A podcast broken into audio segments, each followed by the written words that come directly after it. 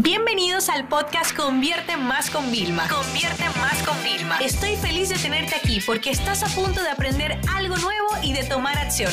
Así que prepárate para tu dosis diaria de estrategias, tácticas y herramientas para escalar tu negocio con fans, publicidad y contenidos. Hablemos de cómo ser más productivos con nuestro calendario. Yo creo que no siempre respetamos nuestra agenda y cuando me preguntáis, Vilma, ¿cómo tú haces más en menos? Yo siempre vivo con una libreta apuntando, eh, tengo mi propio método, una vez a la semana los jueves, yo me reúno con mi coach y hago planificación, inclusive de las tareas que quiero hacer en el fin de semana, que normalmente son tareas de creatividad, de inspiración, de próximos pasos, de ideas, etcétera, no tareas como que me tengo que sentar en el ordenador obligado. Entonces, Después yo tengo como que diario todo lo que tengo que hacer y cuando arranca la semana, por ejemplo, ahora mismo estoy viendo todas las tareas que a mí me toca directamente preparar, ¿no? O sea, y esto es algo que, bueno, pues me ayuda bastante. Entonces, fíjate algo importante.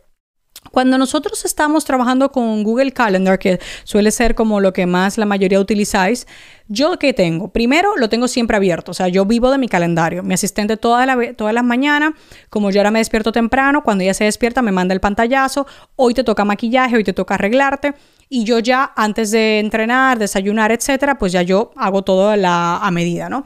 Cuando yo vengo a sentarme en la oficina, como seriamente, ya vienen siendo 10 de la mañana, 10 y media, porque tengo mi proceso con calma, tengo que desayunar, tomarme mi suplemento, o sea, yo no cojo la vida con estrés, entonces yo empiezo. Pero ¿qué pasa? Yo tengo dos opciones. Por ejemplo, yo tengo, eh, al momento de grabar este episodio, tengo que preparar una conferencia pagada que se va a emitir un jueves y yo estoy grabando esos episodios un lunes. Si tú ves mi calendario ahora mismo, yo el jueves tengo, bueno, pues tengo coaching con mi coach y me voy a preparar para dar una mejor todavía formación porque es un cliente muy lindo con el que puedo crear una relación a largo plazo, con lo cual quiero dar lo mejor de mí. Eh, y los jueves son mi día libre. O sea, yo ese día, de verdad, o sea, no me ponen poner nada. Los jueves yo no me maquillo, yo me, despierto en ropa de gimnasio y ese día voy a tener este evento porque el cliente podía ese día y ya está, ¿eh? Pero normalmente no es. Entonces, yo tengo el miércoles actividades, pero fíjate que tengo puesto dos horas el miércoles, dos horas el martes para preparar la presentación. ¿Por qué? Porque yo he hecho un trabajo previo y tengo como 50 diapositivas, pero tengo que llegar como a 130, ¿vale? De las cuales me guardo como 20 de backup, eh, por si acaso luego quieren seguir profundizando sobre algunos temas. Y tengo siempre unas 100 para una hora de contenido. Más o menos ese es mi, mi estándar, ¿no? 100, 110, porque yo siempre pongo muchas portadas según cada tema para que la gente sepa en qué vamos entrando con texto. ¿Cómo hago esto en Google Calendar? Los eventos los tengo como si fuera, pues nada, un evento. Pero esta parte de que me preparo el webinar y todo esto, lo tengo como si fuera una tarea. Y es que no lo sabemos, pero es que podemos configurarlo como si realmente fuera una tarea. Y esto es algo que realmente a ti te puede dar muchísima ayuda. Y eso es algo que yo lo tengo para respetar. Y sobre todo me encanta porque cuando termino una tarea, que por ejemplo, al momento de terminar este episodio, ¿vale? Ya habré terminado de grabar todos los podcasts que tenía pendiente, inclusive lo de LinkedIn, ya lo puedo marcar como hecho.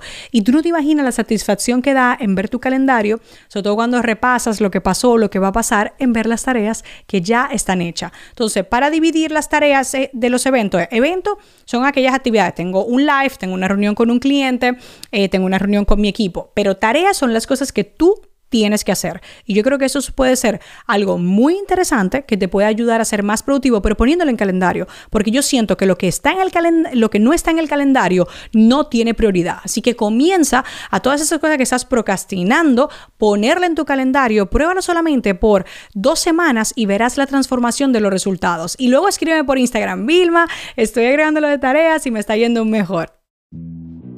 Sesión se acabó y ahora es tu turno de tomar acción.